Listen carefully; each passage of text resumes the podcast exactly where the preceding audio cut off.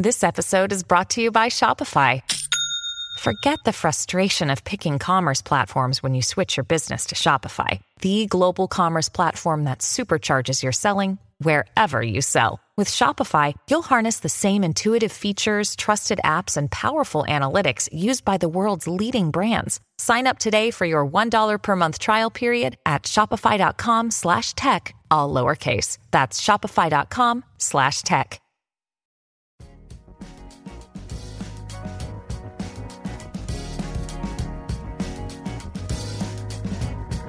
Al día con Tribunito por la mañana. A continuación, la actualidad informativa nacional e internacional este 19 de octubre del 2023. Cultivos y viviendas destruidas por las lluvias en Apacilagua.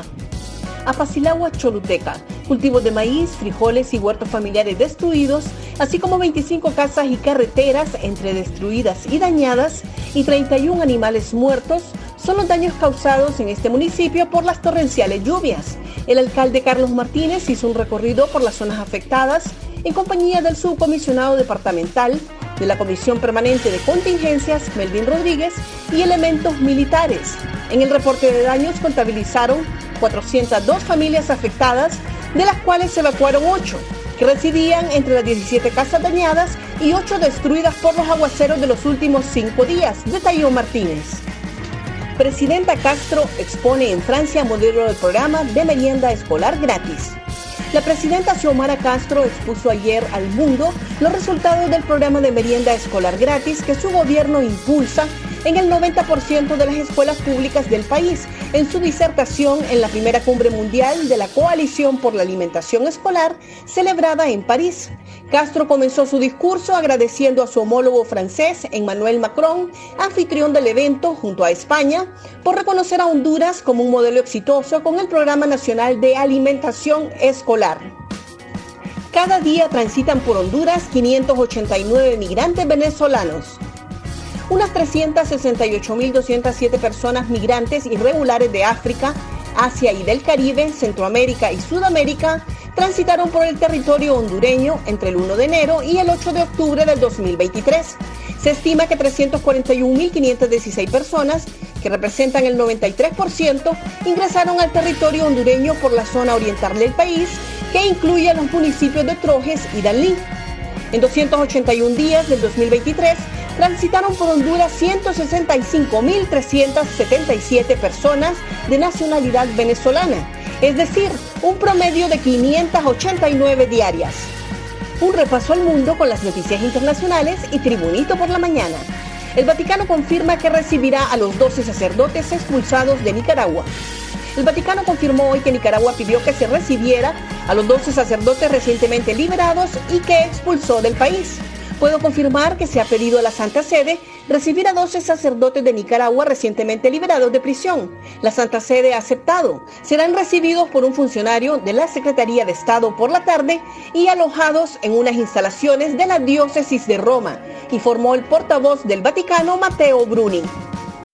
Sign up to The Economist for in depth curated expert analysis of world events and topics ranging from business and culture to science and technology.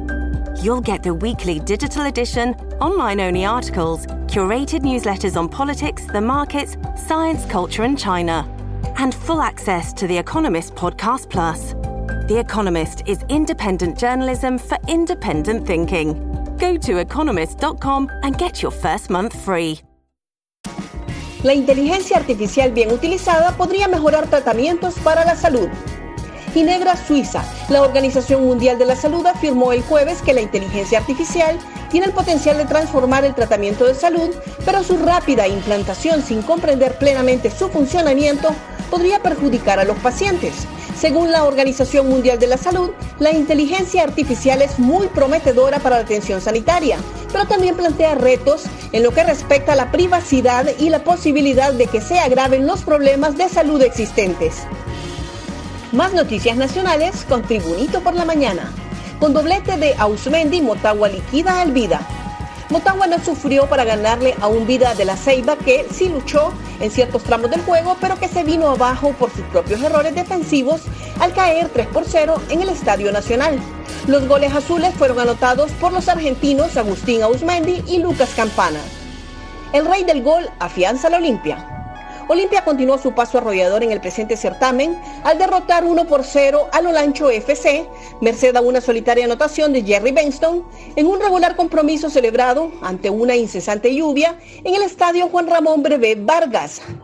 El Albo sumó 33 puntos en tabla general, pero también lo hizo el rey del gol que con su anotación llegó a sus históricas 172 marcas.